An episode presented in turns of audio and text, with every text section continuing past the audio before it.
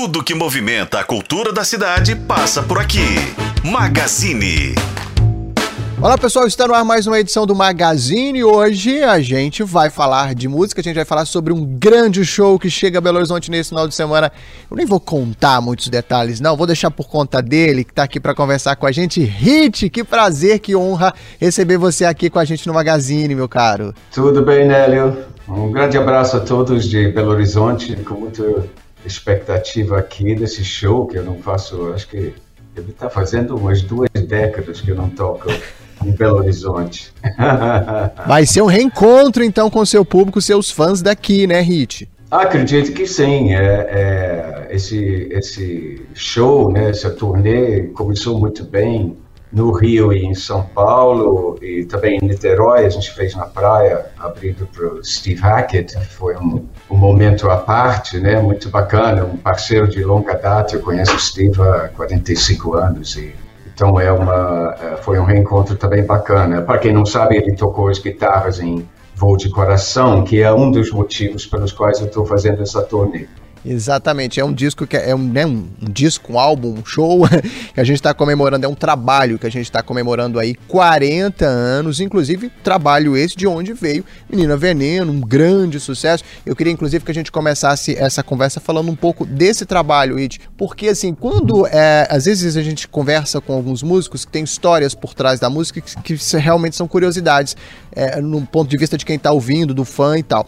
Eu queria saber se havia desde o início essa essa aposta em Menina Veneno, você tinha ideia de que Menina Veneno se tornaria o que se tornou no início? Como é que foi essa expectativa e como é que surgiu Menina Veneno? Conta pra gente. É, ela surgiu uh, feito raio, não esbarro em ninguém. Ela, ela nasceu quase que espontaneamente, por combustão espontânea. Levou 20 minutos para fazer a música. Uau! Mas ela não foi. É, eu e Bernardo, né? Bernardo Vilhena, meu parceiro que faz minhas letras, eu, eu costumo fazer, aliás, quase sempre, quando é uma composição nossa, eu sou o autor da da canção, digamos, a melodia, a harmonia, etc e tal, divisão métrica, e o Bernardo vem com o adereço né, do, da letra que faz a, a canção funcionar uh, com o grande público. Né? Mas uma coisa se confunde um pouco com outra, né? a gente trabalha a quatro mãos,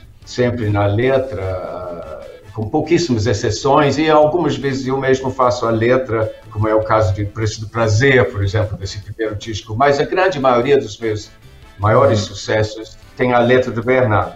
Então a gente trabalhou muito rapidamente. Bernardo chegou com esse título em casa. Uh, a gente costumava trabalhar de tarde. Eu tinha uh, tido um sonho com uma melodia, que é uma coisa que normalmente não acontece. Eu acordei com uma melodia na cabeça, digamos, e não uma melodia de canção, é uma frase melódica que, na verdade, ajudou a compor a harmonia da canção. E uma série de acontecimentos. Eu estava lendo um livro sobre uh, ânima, que é um dos conceitos da psicanálise, que fala da donzela venenosa, né? o Jung. Uh, o livro O Homem e seus Símbolos tem um capítulo dedicado à ânima, que são as manifestações femininas dos sonhos dos homens, né? Sim. Uh, e ele, ele chama uma dessas manifestações de donzela venenosa. Então, junto ao Menino Veneno do Bernardo, que eu acho que ele viu no, na placa traseira de um caminhão ao descer a serra lá de, de Petrópolis, aqui no estado do Rio, e essa coisa da donzela venenosa veio a calhar e, e surgiu essa personagem meio que mitológica, meio que onírica, né, do, da linguagem dos sonhos. Então ela foi muito rápida. Agora, se a gente esperava sequer tocar na rádio, eu diria que não, porque foi feito no momento em que eu não tinha gravadora, eu não não sonhava com, bom, sonhava com isso naturalmente, mas estava fazendo canções pelo puro prazer, começando a circular pelas pelas poucas gravadoras que haviam demonstrado algum interesse, que não eram muitos. Uh, inicialmente foi rejeitado por duas ou três gravadoras como sendo exótico demais ou longa demais para tocar na rádio ou, ou é, estranho demais por ser um inglês cantando em português, enfim, as mais variadas uh, pedidos de desculpa, né, de por não quererem lançar. e aí alguém foi ouvir a fita lá no, na CBS, o Cláudio Condé, que era o, o diretor de artistas e repertório, me ligou e naquele mesmo dia eu fui lá, toquei ao vivo para o presidente da companhia e eles me contrataram. Então, na base dessa da, da música Voo de Coração, que eu tinha gravado com Steve Hackett na guitarra. Né? Sim. Mas Menina Veneno ainda não estava no páreo dessa fita demo que circulou. Mas uh, na primeira oportunidade eu entrei no estúdio. Era para, na verdade, fazer uma transcrição da fita de Voo de Coração para 24 canais. E Sim. Eu estava no estúdio pela primeira vez e eu não quis perder a oportunidade. Eu resolvi gravar Menina Veneno em vez de fazer isso. E foi uma boa, uma peripécia peripécia, né? Você uma peripécia. É uma peripécia, digamos, assim, de primeira instância uh, quanto à gravadora, mas quando ouviram a música, né, que a gente já mixou, gravou tudo, mixou em, nessa sessão, quando eles ouviram a premix, pelo menos, uh, eles mudaram de ideia, ah, vamos sair com essa, etc e tal. E aí foi por conta das rádios, eles, a música até vazou para uma rádio no nordeste do país e veio descendo antes da hora do lançamento, já estava tocando muito né, nas rádios do Nordeste, principalmente, Fortaleza, principalmente. Que legal. E, e aí veio descendo e foi um sucesso retumbante. Ao, contrário, a, a, diria na contramão de toda a expectativa, até mesmo uhum. da gravadora, da minha expectativa, certamente. Né? Eu sonhava em tocar um mês, na rádio, dois meses na rádio. Estamos aqui 40 anos depois, ainda comemorando a música e com um coral muito vivo, né? Obrigado, de fãs de todas as idades que vem se, vem se uh, aglomerando lá no meu canal de YouTube, 78 milhões até agora, que estão ouvindo as regravações que eu fiz ao vivo no estúdio há uns, uns, uns 15 anos atrás, eu botei lá despretensiosamente lá no YouTube e está um sucesso. Então, esse show é um pouco baseado nessa demanda, né? nova demanda de, de pessoas mais jovens. Sim. Nem sempre os, os, uh, a, a, galera da minha geração, né? mas de gerações posteriores, né? duas ou três ou talvez até quatro gerações. Né? Isso bom. é muito muito gratificante, né? ao bom. compositor, né, que aqui vos fala, e ao letrista Bernardo, que merece grandes louvores pelo sucesso da música, porque essa, essa letra encanta né, as gerações também, ela é misteriosa, uh, será que ela é de carne e osso? A gente não sabe, né? Eu deixo isso para o de cada um, de cada, cada ouvinte. Muito bom. Rit, eu tenho uma curiosidade para quem tá. A gente está em vídeo também, mas porventura para alguém que esteja só ouvindo a gente não assistindo, você por acaso tá, né, num cenário aí de fundo, algo que parece uma cortina, tem algumas coisas como se fosse um, um planeta, tem uma abajura ali aceso, tem algumas luzes. É, eu, eu não sou um especialista em música, mas para. Eu já ouvi algumas pessoas que entendem de música é, elogiarem algumas, algumas questões que você traz em algumas de suas canções, e eu queria saber se essa coisa meio futurista, enquanto arranjo, enquanto elementos, que por acaso a gente está vendo aí no fundo do seu vídeo, agora, exatamente hoje, se também fazia sentido lá atrás, porque é, interfone, por exemplo, tem uns efeitos que não eram comuns para a música daquela época, né? É, tinha uns elementos ali que pareciam meio disruptivos. É, você chega a falar de computador pessoal, é, um notebook quando a gente, isso não existia, e hologramas e essas coisas.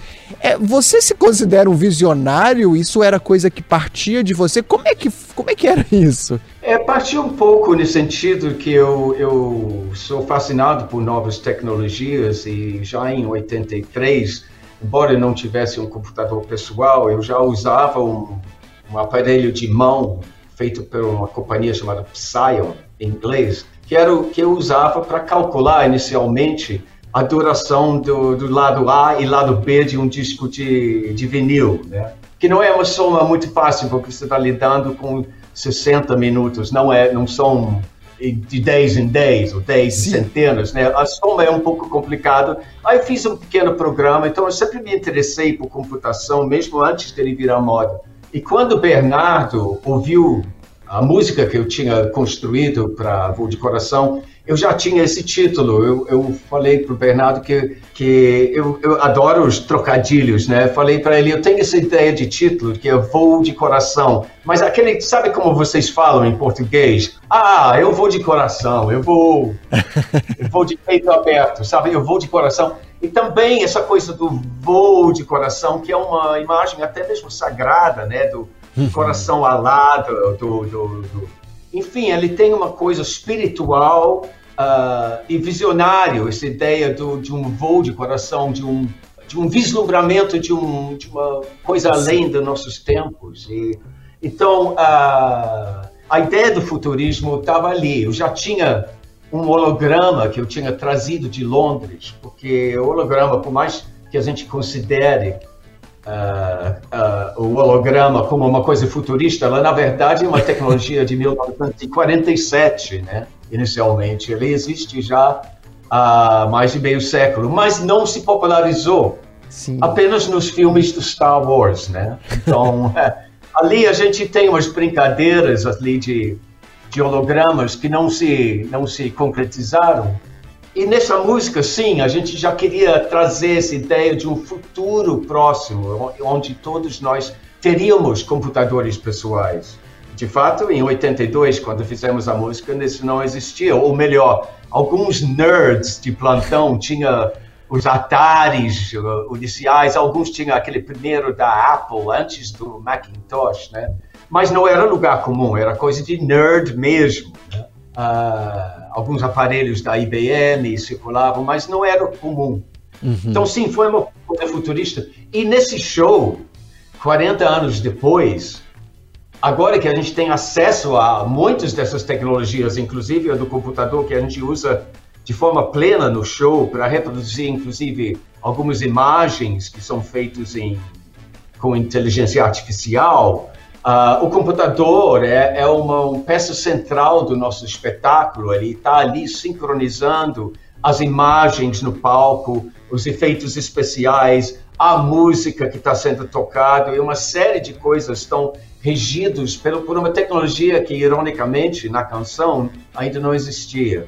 Então, temos hologramas no palco, a, a abertura do show uh, tem quatro ou cinco Riches simultaneamente no palco. Ah, eu não vou entrar em detalhes. Vai ao show, conferir a abertura, vocês vão cair para trás. Efeitos muito especiais que, evidentemente, em, em 1982 era apenas um sonho de cachimbo, como a gente diz na Inglaterra, um sonho de maluco, né?